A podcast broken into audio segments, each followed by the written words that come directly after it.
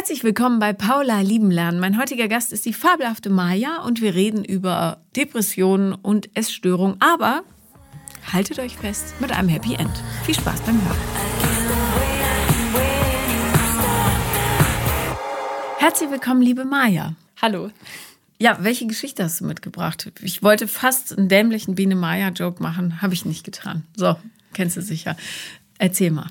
Ähm, und zwar möchte ich anfangen mit meiner Kindheit, also was da alles so, sage ich mal, äh, schiefgelaufen ist und wie ich daraus gelernt habe. Mhm. Ähm, Kannst du uns kurz das Oberthema nennen, so was so? Ähm, also Depression würde ich sagen, mhm. so ganz grob. Mhm. Und ja. Mit Happy End quasi. Ja, genau. Okay, sehr gut. Alles klar. Dann ja. ja. Ich starte mal damit einfach, dass mein Vater sehr ähm, sehr viele Probleme hatte, also sehr aktiv war, auch im Sinne von ähm, Schlagen oder generell Missbrauch. Und meine Mutter. Hast du gerade gesagt, sehr aktiv war? Ja, also in, in dieser Hinsicht, weil meine Mutter dann eher passiv war. Ach so, okay, alles klar. Gut, ja. Interessant formuliert. Okay, also der, der hat dich verprügelt. Ja, so ungefähr. Mhm. Deine Mutter auch? Ähm, nicht wirklich, aber sie hat halt ähm, viel zugeschaut. Mhm. Und ähm, ich glaube, das ist mir halt auch erst später aufgefallen, dass ich dann damit auch nicht so gut klarkam. Also nicht so ein gutes Verhältnis zu ihr hatte, weil sie halt alles so ähm, angenommen hat. Mhm. Und ja, meine Schwester und ich haben ähm, ziemlich so darunter gelitten. Und dann habe ich, glaube ich, mit 16 mit Therapie angefangen. Und das hat sich jetzt auch so die letzten acht Jahre eigentlich weiter ergeben mit der Therapie. Und die Therapie hast du auf eigene Initiative angefangen? Ja. Stark. Gut. Ja. Wann konntest du raus bei deinen Eltern? Ich bin mit 17 ausgezogen. Mhm. Also es war auch der beste Weg dann. Ja, offensichtlich, ja. Äh, ich kenne ja eine, die hat sich ähm, selber beim, zum Jugendamt gebracht. Mit mhm. 15 hat gesagt, wenn ihr mich jetzt nicht rausholt, schlägt mir meine Mutter das Gesicht ein. Ja. Oder hatte sie da schon halb gemacht und dann haben sie ihr eine Wohnung, also einen Wohnplatz gegeben, ja. Also das ist auch eine Möglichkeit, ne? Hast du noch Kontakt zu deinem Vater? Nee. Zu deiner Mutter? Ja, bisschen. Die sind aber noch zusammen. Nee, die sind, äh, haben sich scheiden lassen, als ich 14 war. Und wir sind dann auch äh, ausgezogen, was auch sehr gut für mich war. Also das mhm. war dann deutlich besser. Und ähm, ja, aber es ist der beste Weg und ich kann auch eigentlich nur jedem raten, wenn ihr merkt, irgendwie so mit Freunden oder Familie, die euch nicht gut tun, ähm, man muss keinen Kontakt haben. Also Leute, finde ich, die einem gut tun, ja, aber man sagt ja immer, man muss die Eltern respektieren oder sowas, aber dann denke ich mir, wenn die mich auch nicht respektiert haben, warum sollte ich das machen? Ja, sehr richtig. Wie ging es dir in der Therapie am Anfang? Also ich stelle mir vor, mit 16 ist es wahnsinnig schwer, überhaupt einzuordnen, was so gerade mit einem passiert ist, ne? Also oder wie verheerend die Konsequenzen davon sein werden für das eigene Leben. Ja, das, das Ding ist, für mich war das halt voll schwer, weil ich ähm, mit 13 so versucht habe, mir das Leben zu nehmen. Dann mit 16 auch nochmal. Und danach habe ich, weil es dann äh, nicht geklappt hat, habe ich gedacht, ich muss jetzt einfach was ändern. Also ich habe dann mein Leben irgendwie komplett mit Freunden auch umgestaltet. Und es war dann sehr hart für mich, auf einmal die ganzen Sachen auszusprechen, über die ich halt jahrelang geschwiegen habe. Mhm. Aber es war ähm, richtig gut. Also es hat dann halt gedauert, aber Kannst du dich noch erinnern, mit 13, als du den Lebenswillen verloren hast, was du so als Ursache ausgemacht hast dafür? Ja, ich habe einfach gemerkt, dass halt alles viel zu schwer geworden ist. Also ich habe da auch äh, schon mich selber verletzt und bin dann so Richtung Essstörung, Magersucht bisschen gerutscht. Und es war halt alles viel zu schwer zu handeln. Auch so dann mit meinen Eltern und so. Das, ich konnte halt einfach irgendwann nicht mehr. Ja, total nachvollziehbar, logischerweise, ja. Stark dass du das so geschafft hast. Ja, bin noch echt froh, dass es nicht geklappt hat. Ja, ja. Und gab es, gibt es eine Kommunikation mit deiner Mutter darüber, wie das so war früher? Ich habe es versucht, aber ich glaube, dass sie von der Wahrnehmung gar nicht mehr so richtig da ist, weil sie halt auch sehr viel, glaube ich, verdrängt hat. Und ähm, ich habe für mich einfach gesagt, ich kann das jetzt mit meinen Eltern nicht mehr so besprechen, also nochmal so aufarbeiten. Und deswegen versuche ich einfach zu verstehen, warum die so gehandelt haben. Und das hilft mir halt sehr, dann zu sagen, okay, es war halt jetzt so aus dem und dem Grund, weil die Eltern auch mit denen so umgegangen sind. Und ähm, so kann ich für mich besser damit abschließen. Mhm. Ja, hat, ist deine Schwester mitgezogen? Also hat die auch eine Therapie gemacht? Ja, ja. Ist auch noch dabei. Okay, gut. Das heißt, ihr seid gut umsorgt, ja? Ja. Okay. ja. Wann hast du das erste Mal gemerkt, wie so die Konsequenzen dieser Kindheit sind in deinem täglichen Leben äh, in Beziehung mit anderen? Dass du es vorher gemerkt hast, war ja offensichtlich, aber so in Beziehung mit anderen. Ich glaube schon im Kindergarten oder in der Grundschule, weil ich halt gemerkt habe, dass ich immer irgendwie total anders oder komisch war und viele wollten dann auch nichts mit mir zu tun haben, weil ich halt oft irgendwelche Sachen gemacht habe, die halt komisch waren. Zum Beispiel? Ich kann es gar nicht mal so genau benennen, aber ich weiß es nicht mehr. Ich habe ehrlich gesagt auch super viel verdrängt. Also mich da dran zu erinnern, fällt mir schon schwer. Aber ich weiß halt, dass ich immer so eine der Außenseiter, sage ich mal, war. Und ähm, ja. Naja, du hast ja wahrscheinlich auch versucht zu verbergen, ne, was zu Hause passiert. Ja, also das war auch generell bei uns in der Familie ganz extrem so, dass nach außen hin, was da ist, soll immer gut sein. Es darf nie irgendwie auffliegen, was bei uns so passiert. Und ja. Mhm. Schrecklich. Hattest du denn ähm, irgendjemanden außerhalb der Therapie, dem du dich anvertrauen konntest? Ja, Freundin ein bisschen, aber sonst eigentlich nicht wirklich. Also ich glaube, ich musste halt voll viel Verantwortung übernehmen und ich war das auch schon so gewohnt. Und deswegen habe ich versucht, das immer irgendwie alleine zu machen. Also auch dann halt auf meine Schwester aufzupassen. Und das fällt mir zum Beispiel jetzt gerade auf, weil die wird, ähm, also ist schon erwachsen, aber das ist total komisch, meine kleine Schwester so erwachsen zu sehen auf einmal. Also dass sie das jetzt so selber hinbekommt und ich merke so, ich werde gar nicht mehr jetzt gebraucht und es ist auch voll gut und es freut mich für sie, aber es ist so ein, hm, die war halt noch so süß und so klein. ja. Wohnt ihr zusammen? Nee. nee. Okay. Magst du mal erzählen, wann der erste Moment war, wo du gemerkt hast, ah, da löst sich was, ich, ich, ich sehe ein bisschen klarer? Ich glaube, das hat dann mit der Therapie so ein, also das gab jetzt keinen Moment, wo das so war. Das waren, glaube ich, viele ineinandergreifende Momente in der Therapie. Ich habe erst auch mit Einzeltherapie angefangen, war dann ähm, in der Klinik. Da gab es auch viel Gruppentherapie und da hat sich extrem viel gelöst. Also dann auch wirklich in der Gruppe die Sachen auszusprechen, war halt nochmal was ganz anderes als jetzt einzeln. Und ja. Naja, weil du merkst, dass du nicht alleine bist. Ne? Ja, ja, voll. Ja. Und das ist ja das, was diesen Tätern so eine wahnsinnige Macht gibt, dass die Kinder so beschämt sind ja. wegen dem, was geschieht ne, mit ihnen. Aber was, was mir auch ähm, voll gut äh, getan hat, war, dass ich jetzt vor ein paar Jahren ähm, zur Polizei gegangen bin und leider gab es halt zu wenig Zeugenaussagen, auch von meiner Mutter und meine Schwester kann sich auch nicht mehr so dran erinnern, aber das hat halt mir total gut getan, nochmal da quasi hinzugehen, das anzusprechen, weil das mir auch so ein Ding von Erlösen gegeben hat. Also ich wollte da jetzt auch keine Anzeige erstatten. Ich habe das halt einfach nur erzählt und wollte halt mal schauen, was bei rumkommt ich habe denen auch gesagt, ich will einfach, dass sowas halt öfter angesprochen wird, dass man halt weiß, hey, vielleicht in der Zukunft achten wir mehr darauf, weil es so viele Fälle gibt und vielleicht passiert dann da mehr. Also. Aber ähm, es blieb bei Prügeln oder gab es auch sexuelle Übergriffe? Ähm, kann ich jetzt so nicht genau sagen. Es gab halt sehr viele komische Situationen, ähm, nicht jetzt mit anfassen, aber so Anspielungen machen auf Nacktsein oder so sexuelle Handlungen und ähm, ja. Also die totale Beschämung. Ja, voll. Ja. Was hat die Polizei gesagt? Weil das ist ja echt immer ein heikles Thema, wenn man hingeht und ja, die sagen, naja, da können wir eh nichts machen. Ja, so war es auch ungefähr. Also die Person, die das aufgenommen hat, die hat sich auch so ein bisschen entschuldigt und gesagt, sie kann da jetzt gar nicht so therapeutisch, sage ich mal, drangehen. Sie muss das halt aufnehmen und einfach dokumentieren. Aber die hat mir dann, also die war total lieb und hat mir dann auch noch so ge ähm, geholfen und so Sachen mitgegeben, wo ich mich wenden kann, falls was ist. Ähm, ja. Aber ja, fiel dann halt ein bisschen ins Wasser. Ja, nee, das Wichtigste ist ja, dass du äh, für dich selber eingestanden bist, ne, mit dieser ja. Aktion. Wann wurden die Depressionen so, dass du nicht mehr jeden Tag gedacht hast, ich pack das alles nicht? Ich glaube mit 21 ungefähr. Mhm. Also noch gar nicht so lange her jetzt. Kannst du mal das Lebensgefühl vorher nachher beschreiben?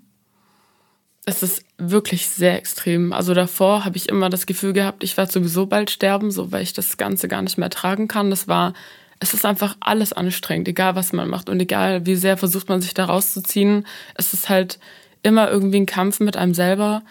Aber jetzt habe ich halt gemerkt, so durch die Jahre hinweg auch, wie, wie viel Gutes ich mir selber tun kann. Also wie ich mein Umfeld gestalten kann, wie ich meine Arbeit oder meine Freunde gestalten kann. Und ich freue mich einfach so sehr auf die Zukunft und ähm, ja, viele sagen immer, oh ja, ich werde alt und ich krieg das und das. Und ich denke mir, hey, mit jedem Jahr lernst du einfach eine Erfahrung dazu und es kann nur besser werden.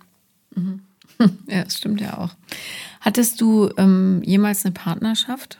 Ja, also ich habe äh, vor drei Monaten mich von meinem Ex-Freund getrennt. Mhm. Da waren wir fünf Jahre ungefähr zusammen.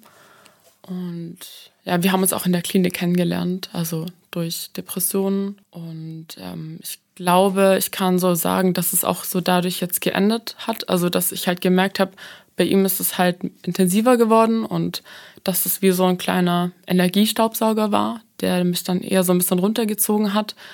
Und ich habe mich halt auch einfach von der Persönlichkeit total verändert. Also damals war ich 18 und ja, das war echt aber eine richtig liebevolle Trennung. Das hätte ich nicht gedacht. Also das war einfach fast schon schön, kann man so sagen. Und das ist total schön, das sowas auch gehen zu lassen, ohne irgendwie so Hassgefühle oder sowas. Und beschreib mal, wie ihr das hingekriegt habt, weil das ist bestimmt interessant für die anderen zu hören. Die Trennung meinst du ja, jetzt? Ja, also weil es ja so wichtig ist, ja, auch dass mhm. man sich selber nicht so in Misskredit bringt. Ja, ähm, es ist halt super schwer. Also wir haben uns getroffen und haben dann ähm, auch den Abend noch zusammen verbracht und ich weiß nicht, wir haben halt einfach noch mal über alles so geredet und dass wir uns halt immer noch total schätzen und total gern haben. Und am nächsten Tag, also er hat dann in einem anderen Raum geschlafen, dann bin ich irgendwie zu früh aufgewacht, also habe dann noch Brunch geholt. Ich habe es total schön hingerichtet und er guckt mich halt total verdutzt an und meinte, warum machst du das so? Das ist doch gerade voll die schwierige Situation. Und ich habe halt so gesagt, ja schon, aber warum können wir nicht äh, was, also was Schönes draus machen? Und natürlich war dann das Gehen total schwer, aber wir haben uns dann einfach noch total lange umarmt und ja, es war richtig schön, echt. Ja, toll, das freut ja. mich so sehr. Ja. Bist du stolz darauf? Ja, voll. Also ich habe auch noch äh, immer wieder Kontakt zu ihm und es ist echt, ja, es ist einfach schön. Es ist gut, ja. Es gibt auch keinen Grund, warum man sich nicht wertschätzen sollte. Gerade wenn man so eine schwierige Reise zusammen macht. Ja. Dann zu sagen, jetzt sind wir am Ziel angekommen, dieser Reise, ja? Ja. Im Grunde. Toll. Ja, ich habe auch deinen Insta-Post gelesen, wo du, glaube ich, ähm, geschrieben hattest, dass du dich von deinem Ex-Mann oder Freund getrennt hattest. Mhm. Und das hat mich damals auch total inspiriert und ich dachte mir, hey, das klingt einfach total schön, weil oft hört man ja so, oh, da war jetzt eine Trennung und das ist total schrecklich, aber manchmal gehen halt Menschen verschiedene Wege. Der eine Mensch, der entwickelt sich weiter, der andere bleibt halt so ein bisschen stehen und dann ist es natürlich schwer zu sagen, okay, jetzt ähm, passt es nicht mehr, aber dass man halt trotzdem im Guten auseinandergehen kann. Ja, das war mir auch total wichtig. Also wir hatten danach so ein bisschen eine schwierige Phase, aber nur weil ich einfach Abstand brauchte mhm. und nicht nonstop so weitermachen wollte wie bisher. Aber das ist jetzt auch wieder easy peasy mhm. und ähm, alles gut, ja. Es sagt auch irgendwie viel darüber aus, wie die Leute Beziehungen führen, finde ich. Ja. Also ob das respektvoll und wertschätzend ist oder einfach sehr funktional, ja. Ich brauche dich jetzt nicht mehr. Weg damit. Ja. Ja, ich glaube generell viele Beziehungen sind so sehr funktional. So gerade, sage ich jetzt mal, bei Frauen ist es ja oft so, dass die so ein bisschen nach Status aussuchen, also wie der Typ aussieht, was er so im Leben macht und ähm, sich dann da so dran zu hängen und sagen, ich bin jetzt mit dem zusammen, weil der, keine Ahnung, zum Beispiel in der linken Szene ist und der da total aktiv ist. Und ähm, ich glaube, Beziehungen können ganz unterschiedlich sein. Das stimmt. ja, absolut. Ich, ähm, ich habe mal gelesen, und da würde ich gerne mal so eine empirische Untersuchung anregen, ähm, dass man drei große Beziehungen hat im Leben. Mhm. Möglicherweise, manche haben auch nur eine oder zwei, aber so im Schnitt äh, eine, so eine Jugendliebe, dann eine zum Lernen und eine, mit der man ein Leben bauen kann, dann, mhm. egal wie alt man ist. Das klingt gut. Ja, finde ich, macht auch so Sinn. Ne? In der Jugendliebe kannst du so dieses ganze, also in deinem Fall leider nicht unbeschwerte, aber dieses ohne Verantwortlichkeiten und so weiter ausleben. Und dann kommt eine, wo du die ganzen knusprigen Themen rausholst, weil sie hochploppen. Und dann kommt eine, wo du es gelöst hast und einfach sein kannst.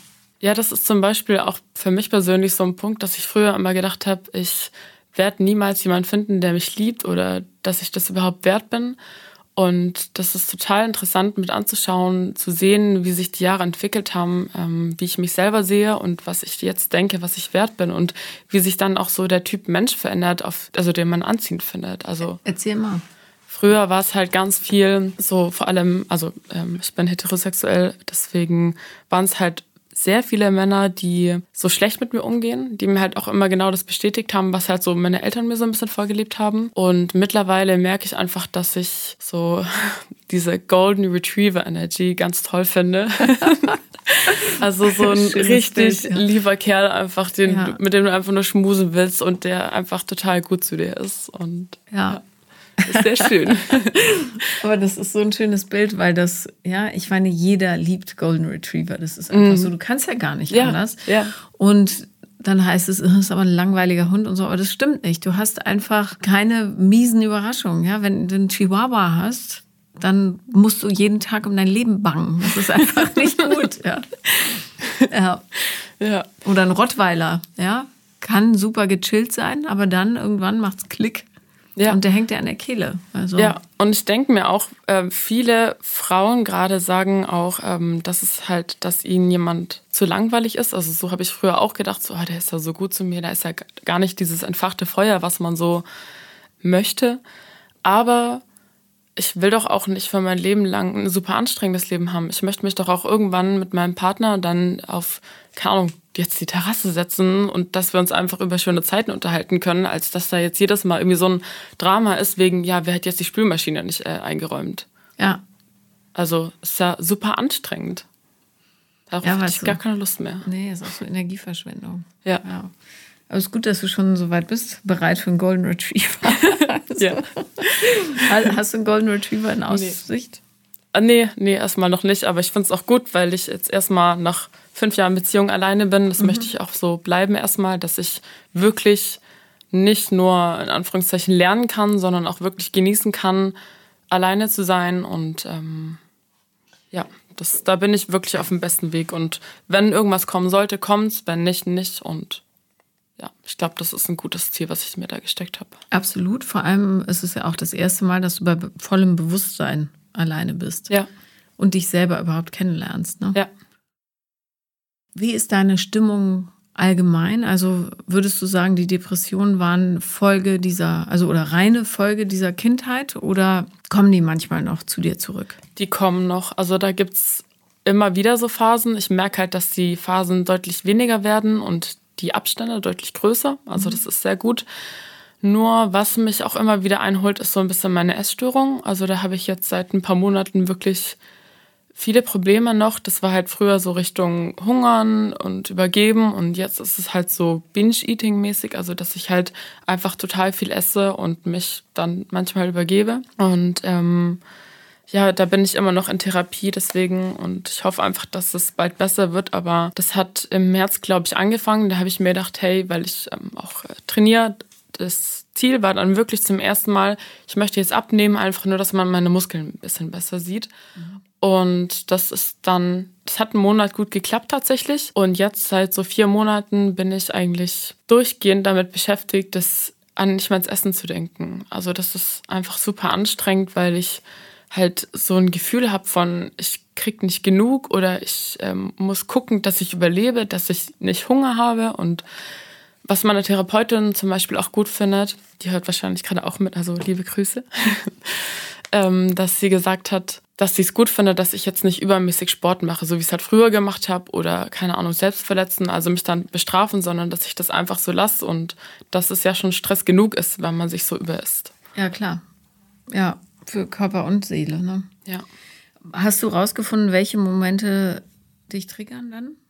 Ja, so Verzicht auf Essen ist bei mir ganz schlimm. Also das Okay, du musst ja nicht verzichten. Ja, theoretisch. theoretisch nicht. Aber selbst wenn ich jetzt mit ihr so einen Plan erarbeite, im Sinne von ähm, einfach mal so einen Tag planen, was ich esse, einfach regelmäßig essen und den Abstand so zu planen, selbst das ist schon so ein großer Stress für mich, dass ich mir denke, ich, wenn ich jetzt mein Essen plane, dass es gleich heißt, ich muss verzichten. Aber ich muss gar nicht verzichten und mir ist das klar, aber eigentlich auch nicht. Und ich merke auch, dass meine Wahrnehmung zum Beispiel auf meinen Körper total verfälscht ist manchmal. Also manchmal habe ich so das Gefühl, ich wiege 150 Kilo und ich sehe so viel Fett und dann gucke ich mich aber am nächsten Tag im Spiegel an und denke mir, hä, wo, das stimmt doch gar nicht. Also Nee, ich würde jetzt auch sagen, dass du sehr schlank bist, ehrlich gesagt. Aber gut, das hat ja leider ja. meistens nichts mit ja. der Innenwahrnehmung zu tun. Ja. Aber welche, in welchen Momenten isst du? Weil ja, jedes Suchtverhalten ist eine Kompensation für Gefühle, die nicht gefühlt werden dürfen. So, darum ist es so wahnsinnig wichtig, herauszufinden, welche Gefühle das hervorrufen. Bei mir ist es zum Beispiel ganz klar, ähm, unter anderem den eigenen Ansprüchen nicht gerecht werden, mhm. äh, Dinge nicht tun, obwohl ich sie tun will. Also nicht selbstwirksam sein, ganz einfach gesagt. Ähm, und da kann ich die Uhr danach stellen, wenn ich mir was vornehme und es nicht tue, dass ich anfange, Sachen in mich reinzustopfen. Mhm. So. Äh, Habe ich jetzt gut im Griff, gerade weil ich, ja, das jetzt auch nicht zum ersten Mal höre, aber ähm, so, also ich kann, ich kann das antizipieren quasi. Was ist es bei dir? Mhm es ist teilweise so ein bisschen Stressessen, aber es ist auch, wenn ich irgendwie zum Beispiel nicht so viel geschlafen habe, dann müde bin und dann viel Zeit zu Hause habe und dann esse ich eigentlich die ganze Zeit. Dann merke ich auch, mein Körper sagt mir, es ist gerade zu viel. Ich esse dann quasi einfach weiter, mhm. dann fühle ich mich schlecht und dann übergebe ich mich. Ja, das heißt, äh, könnte aber auch sein, dann die Einsamkeit nicht aushalten oder? Nee, nicht mal unbedingt. Also ich habe das nicht nur zu Hause, ich habe das auch quasi überall eigentlich, wenn ich halt viel Zeit habe einfach, egal ob jetzt Leute da sind oder nicht. Aber es ist halt auch in Stresssituationen. Also ich kann nicht wirklich sagen, ähm, wann das kommt. Ich merke zum Beispiel auch, dass ich aktuell halt in dieser Phase bin, wo es mir jetzt nicht so gut geht, aber ich habe das jetzt erst gemerkt, wo ich wirklich drüber nachgedacht habe, was für körperliche Symptome ich auch habe. Zum Beispiel Schlafstörungen, Tinnitus. Und ich rede mir halt immer ein, so ja, es passt eigentlich gerade schon, ich habe gerade eine schlechte Phase, aber ich sehe das Ganze halt nicht. Und ich glaube, dadurch geht es halt auch so ein bisschen unter. Dann esse ich halt viel und denke mir so, ja, gut, war jetzt halt so. Mhm. Gut, aber dann muss ja im Grunde ein Ausgleichsmechanismus her. Ähm, wenn du merkst, du gehst in eine schlechte Phase, musst du dann radikal in die Selbstfürsorge gehen, zum Beispiel. Mhm. Dass du ähm, ja, keine Ahnung, manche meditieren gerne, andere nicht. Ich finde das gut. Ähm, aber dass du zum Beispiel sagst, okay, äh, ich merke, es geht mir wahnsinnig schlecht, das heißt, ich muss zum Yoga mhm. oder zum CrossFit oder reiten oder I don't know, ja? ja. Äh, oder einfach nur im Stall stehen und an Pferdenüstern riechen. Was ja mega beruhigend ist, finde ich persönlich. Aber ähm, ja, irgendwie sowas, dass du dir selber einen Schritt voraus bist, einfach. Ja. Weil mit äh, Essstörung ist ja nicht nur Essstörung, da kommt ja dann, äh, wie bei Drogenkonsum oder so, äh, einfach auch Selbsthass, Enttäuschung und so weiter ja. mit dazu in Massen. Ne? Ja, was ich ähm, gerade zum Beispiel mache, was ziemlich gut ist, finde ich, dass ich ähm, einen Brief an meine Essstörung schreibe, also wie als wäre es quasi eine Freundin oder ein Freund von mir, warum sie überhaupt in meinem Leben da ist, also was sie mir auch Gutes gebracht hat, gerade so Sachen wie zum Beispiel Kontrolle übernehmen, Kontrolle über meinen eigenen Körper haben, ähm, entscheiden zwischen gut und schlecht, zum Beispiel von den Lebensmitteln, dass es halt mir dieses Schwarz-Weiß-Denken zumindest früher viel geholfen hat und dass ich halt einfach nochmal so für mich herausfinde, warum die eigentlich überhaupt da ist und dass ich das dann halt besser verstehen kann. Weil ich finde oft, wenn man sowas schon so lange mit sich rumträgt, dann ist es halt Gewohnheit und man denkt nicht mehr drüber nach, warum man eigentlich jetzt diese Sache hat und warum die da ist. Warum ist sie da bei dir? Mm, ich glaube, das kam halt als, also über die Depression, also ich hatte zwar auch ähm, die Diagnose in der Klinik, äh, die Essstörung, aber das war dann einfach, um zu mir selber zu beweisen, dass ich mein Leben im Griff habe. Und das war halt früher oft so, dass ich Situationen hatte, in denen halt schreckliche Sachen passiert sind, die ich nicht kontrollieren kann. Und für mich war es ganz schlimm, ähm, diese Sachen auszuhalten. Und ich sag mal, diese Kontrolle, dann zu sagen, okay, das ist zumindest das Einzige, was ich gerade kontrollieren kann und sagen kann, da esse ich jetzt zum Beispiel wenig und kann stolz auf mich sein, wenn ich ähm, abnehme oder so. Mhm. Also. Naja, genau. Und äh, du hattest ja früher auch keine Kontrolle. Ne? Du warst ja all diesen Launen deines Vaters völlig ausgeliefert. Ja. So. Darum macht es schon total Sinn. Auf blöde Art und ja. Weise. Ja, aber ist halt so. Mhm. Ja, Essstörungen sind halt, finde ich, nochmal extra mies, weil du ja essen musst. Eben, man kann halt nicht sagen, ich höre jetzt mit dem Rauchen, mit dem Rauchen auf und äh, dann mit dem Rauchen auch. Ja. mit dem mit mir selber. Aber ja, man muss sich halt bis zu seinem Lebensende noch ernähren, ja. ja. wenn es gut läuft. Ja, ja, bitte. also. Ja, das ist, viele tun das ja immer so ab, aber ich finde, von all den Süchten ist es fast die gemeinste. Ja. Weil du kannst auf Alkohol verzichten, du kannst Nikotin weglassen und Drogen, aber Essen halt nicht. Ja. Ja, vor allem, wenn sich halt der ganze Tag um Essen spielt. Du stehst morgens auf, überlegst, was esse ich heute? Auf was habe ich Lust? Was muss ich essen? Wann habe ich Zeit zu essen? Also ich bin dann ganz froh, wenn ich auch so Phasen habe, wo ich, keine Ahnung, meinen Hobbys voll nachgehe und dann halt da total aufgehe, dann habe ich gar nicht mehr so viel Zeit, über das Essen nachzudenken. Ja. Also das habe ich festgestellt, ich bin fitter mit mir selber, wenn ich ähm, aber das machst du ja wahrscheinlich auch. Aber wenn ich mir so einen richtigen Stundenplan schreibe, den halte ich zwar nicht immer durch, Punkt für Punkt, aber dass ich zumindest einen Überblick behalte. Weil wo es bei mir wahnsinnig schwierig wird, ist, wenn ich in dieses, äh, ich müsste eigentlich noch Dang, Dang, Dang, Dang, Dang machen, mhm. aber ich weiß gar nicht mehr, wo ich anfangen soll. Und dann ist der Berg so groß, den ich bewältigen muss, dass ich verweigere quasi vor dem Sprung und stattdessen lieber mir irgendwas reinstopfe. Mhm. So. Und mich äh, hat neulich eine Freundin hingesetzt vor ein paar Monaten und hat gesagt, also geht's nicht weiter. Ich merke, wie scheiße es dir geht. Wir schreiben jetzt jeden Pipifax auf. Mhm. Aufstehen, Nahrungsergänzungsmittel nehmen, was du frühstückst, wann du arbeitest, wann du telefonierst, wann du auf Social Media bist und wann du ins Bett gehst und den ganzen Krempel dazwischen auch. Ne? Das, das, der ganze Handykalender war voll, jeden Tag. Und am Anfang dachte ich, boah, das ist Wahnsinn. Ja, ich habe überhaupt gar keine Zeit mehr. Aber mit, nach einer äh, Weile ähm, hat sich so eine Struktur eingeschlichen, die ich ja gar nicht habe in mir leider. Und die hat mir wiederum total Freiraum gegeben, weil ich gemerkt habe, ah, ich kann loslassen tatsächlich. Ja, mhm. oder und ich habe Kontrolle über das, was passiert. Ich bin eben kein Spielball der Umstände, sondern ich weiß genau, 11 Uhr Büro, 12.15 Uhr irgendein Telefonat, 13 Uhr Zoom-Call und so weiter. Wie lange hast du das gemacht? Das mache ich bis heute. Was, echt? Ja. So lang? Okay. Und sieht man ja auch, aber ich, ich habe halt gleich noch ähm, eine Koop mit so einem, mit WW, mhm. kann ich ja ruhig sagen. Und seitdem ähm, habe ich einfach in 0, nichts fast 12 Kilo abgenommen. Mhm. So aber 0, nichts im Sinne von, dass es dann super schnell ging. So, dass du auch gemerkt hast, okay, das kommt jetzt einfach so.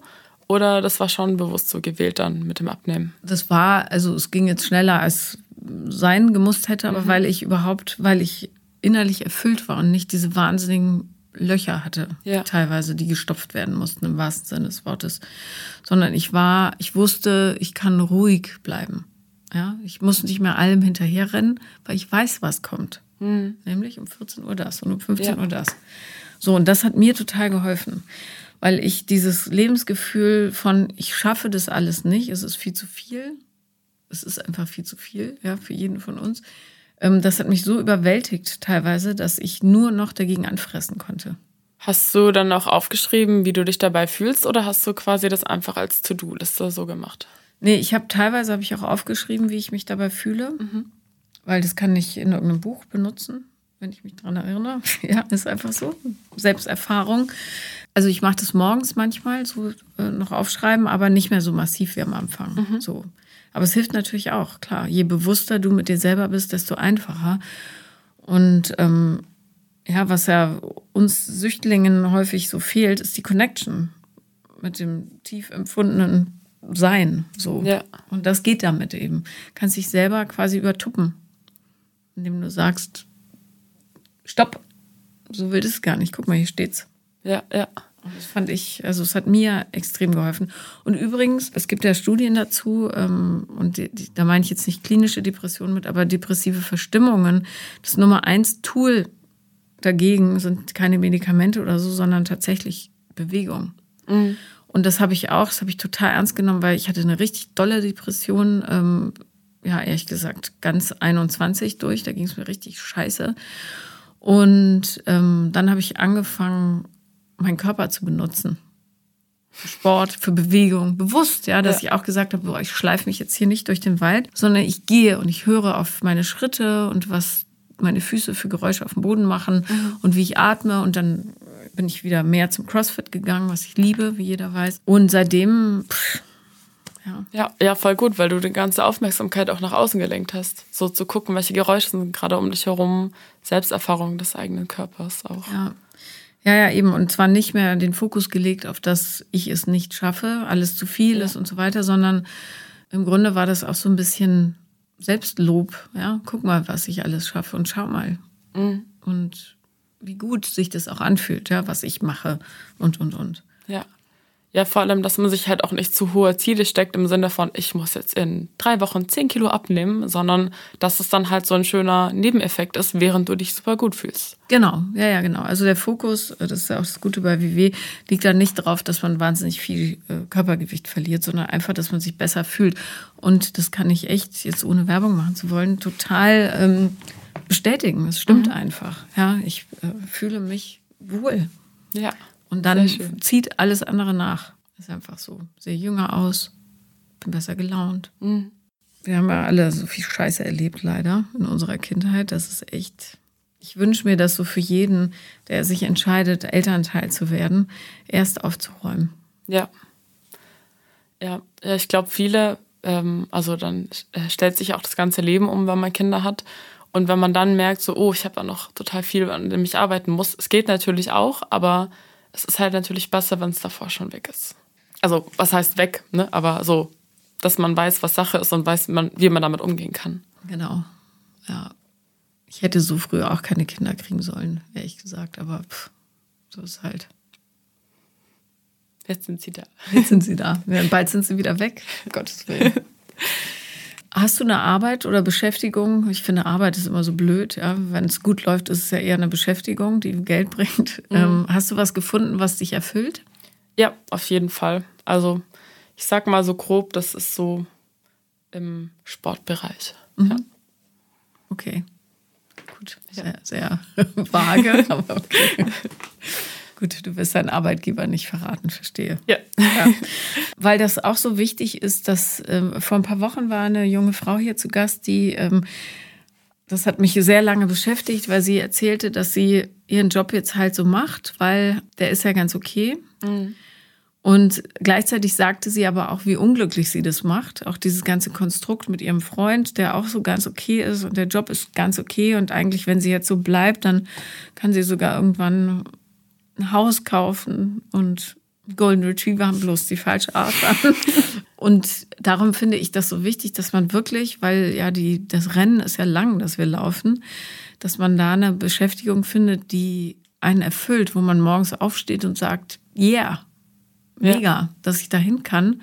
Was für ein Glück, ja, und nicht, oh Gott, oh Gott, hoffentlich ist bald wieder Freitag. Das ist die schlimmste oder die traurigste Einstellung überhaupt. Gott sei Dank ist endlich wieder Freitag. Ja, das fand ich auch ganz schlimm. Oder warten auf den Sommer oder warten auf besseres Wetter und ja, meine Beziehung ist gerade okay, hm, aber könnte vielleicht besser sein, dass man sich halt die ganze Zeit mit so Sachen umgibt, die schon irgendwie so okay sind und das ist okay, weil es nicht schlecht ist, aber wer will dann am Ende auf sein Leben zurückgucken und sagen, ja, es war, es war zufriedenstellend, ja, super. Was hat es mir gebracht jetzt im Endeffekt? Also nichts. Ja. Ja. Ja. Ich finde, das, das wird so wenig diskutiert, ne? dass es nach dem ganzen Schatten auch wieder eine Sonne gibt. Mhm. Häufig ist ja Diagnose Depression so eine, ein Abo auf einen grauen Schleier. Ist so. Ja. Und die Leute denken dann, ja, das ist, ich, ist jetzt halt so ein Lifestyle, ne? Ich bin depressiv. Und ja. du? Ja, ich bin Ärztin. Ah ja. Mhm. Ja. ja. Hast du viel Kontakt mit Leuten mit einer ähnlichen Diagnose wie du? Ich glaube schon. Also ich glaube, ich habe auch viele Leute, sage ich mal, angezogen, natürlich, die dann mich verstehen und ähm, die so fühlen wie ich.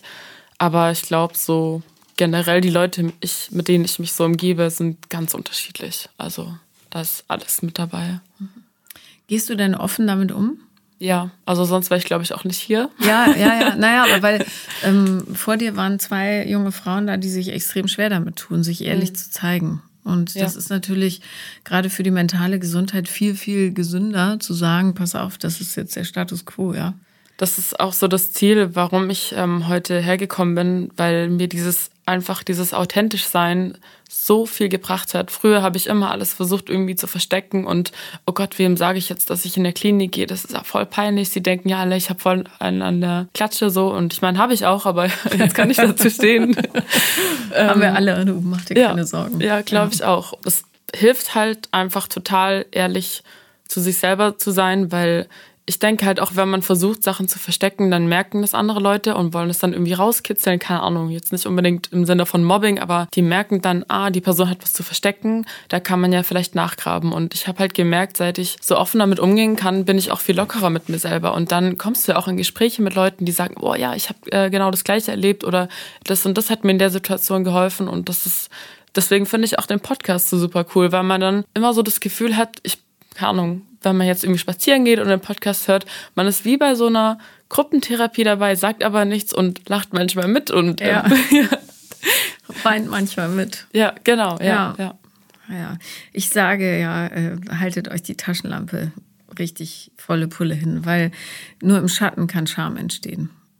Und wenn überall Licht hinscheint, dann gibt es nichts. Ich glaube, viele ähm, haben auch Angst, sich so selber zu begegnen. Also ich spreche da auch aus Erfahrung, dass man halt gerade in der Therapie Sachen bearbeitet, die super unangenehm sind. Und ähm, Leute, die jetzt auch Therapieerfahrung haben oder zumindest über Probleme reden, die dann merken zum Beispiel, wie der Kopf so ein bisschen nebelig wird, also wie, wie der Körper versucht so dagegen anzukämpfen, dass genau das gerade nicht ausgesprochen wird, dass man halt genau da weitergräbt, dass man genau die Sachen anspricht, die halt so super unangenehm sind. Und natürlich ist es unangenehm und es kann dann auch sein, dass man, keine Ahnung, total schwitzt oder weint und völlig durch ist. Aber danach dieses Gefühl, das loszulassen, das ist so schön und genau das kann einem keiner mehr nehmen dann. Ich finde, das kann man auch ganz gut in Gesprächen oder, oder an dem Gefühl erkennen, was man nach Gesprächen hat. Weil wenn du eine echte, authentische Unterhaltung führst mit jemandem, wo du weißt, ich kann mich zeigen, so wie ich halt bin, ja, mit allem, fühlst du dich doch zehntausendmal satter, als wenn du so ein blödes Geplänkel den ganzen Abend hinter dich gebracht hast, Ja. wo du nichts erfahren hast und auch nichts preisgegeben. Und ähm, ja, ich hoffe, dass wir alle, alle gemeinsam, die diesen Podcast mit mir gestalten, dazu beitragen können, dass die Leute wirklich sich trauen, sie selber zu sein. Ja. Weil es gibt nichts Schändliches daran, ja, Ja. Schwächen zu haben.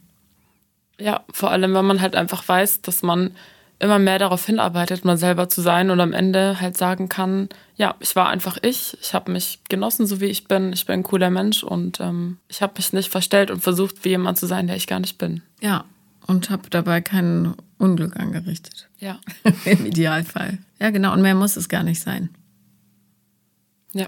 Möchtest du noch eine Botschaft hinaussenden in die Welt? Ich glaube, einfach, ja, authentisch sein. Mit sich selber, mit seinen Gefühlen und einfach so offen wie es geht, damit umzugehen. Man muss jetzt natürlich nicht jedem ein Geheimnis erzählen von sich, aber einfach offen zu sagen, was Sache ist. Und offen sein, finde ich, heißt auch jetzt nicht, dann alles so klein zu reden. Also, dass man halt einfach sagt, hey, keine Ahnung, dein Verhalten letzte Woche hat mich ein bisschen gekränkt, aus dem und dem Grund, ich fühle mich damit so und so und wie können wir das ändern? Ja, genau. Ja. Ich habe ähm, neulich auch, das hätte ich früher auch nicht gedacht, da dachte ich, ach, ganz geil, guck mal, wie weit ich gekommen bin. Da hat jemand was gesagt am Telefon und ich habe mich verletzt davon gefühlt und habe das dann gesagt. Aber so ganz ohne Vorwurf. Und was hast du als Rückmeldung bekommen? Ja, ähm, Entschuldigung, das war, das war so und so gemeint, gar nicht Verzeihung und dann ist es auch völlig okay. Ja, ja, ich glaube, man denkt halt auch immer so, da kriegt man dann jetzt, was weiß ich, was zurück von wegen, ja, wie kannst du das nur ansprechen oder sowas, aber eigentlich, wenn man halt mit coolen Personen zu tun hat, dann kommt so, ja, okay, cool, mache ich nicht mehr. Genau, merke Ja. ich mir, sorry, bin ich vielleicht ein bisschen grob. Ich bin ja manchmal auch so äh, sehr direkt, ja. Oder Fluche oder so. Und manche Leute sind einfach sensibler im Umgang, muss ich mich bei bestimmten Freunden auch dran gewöhnen, dass ich mit dem einen vielleicht ein bisschen derber sprechen kann, mit Ja. dem anderen aber gar nicht, weil die Ja. den kleinsten Huster persönlich nehmen aus Gründen, ja, die Ja, nichts mit mir zu tun haben. So. Und dann stimmt man das eben ab und gut ist. Ja. Ja, authentisch sein. Das finde ich ist einen sehr, sehr schönen Rat. Ja. Den kann ich dick und fett unterschreiben. Sehr gut. Herzlichen Dank, dass du da warst. Ja, ich danke dir. Das war Paula lieben lernen. Und wenn ihr auch mal dabei sein wollt, dann schreibt mir auf Instagram, The Real Paula Lambert bin ich da oder eine Mail an paulalambertmail at gmail.com. Und ihr wisst, wenn ich nicht direkt antworte, schreibt noch mal und noch mal und noch mal.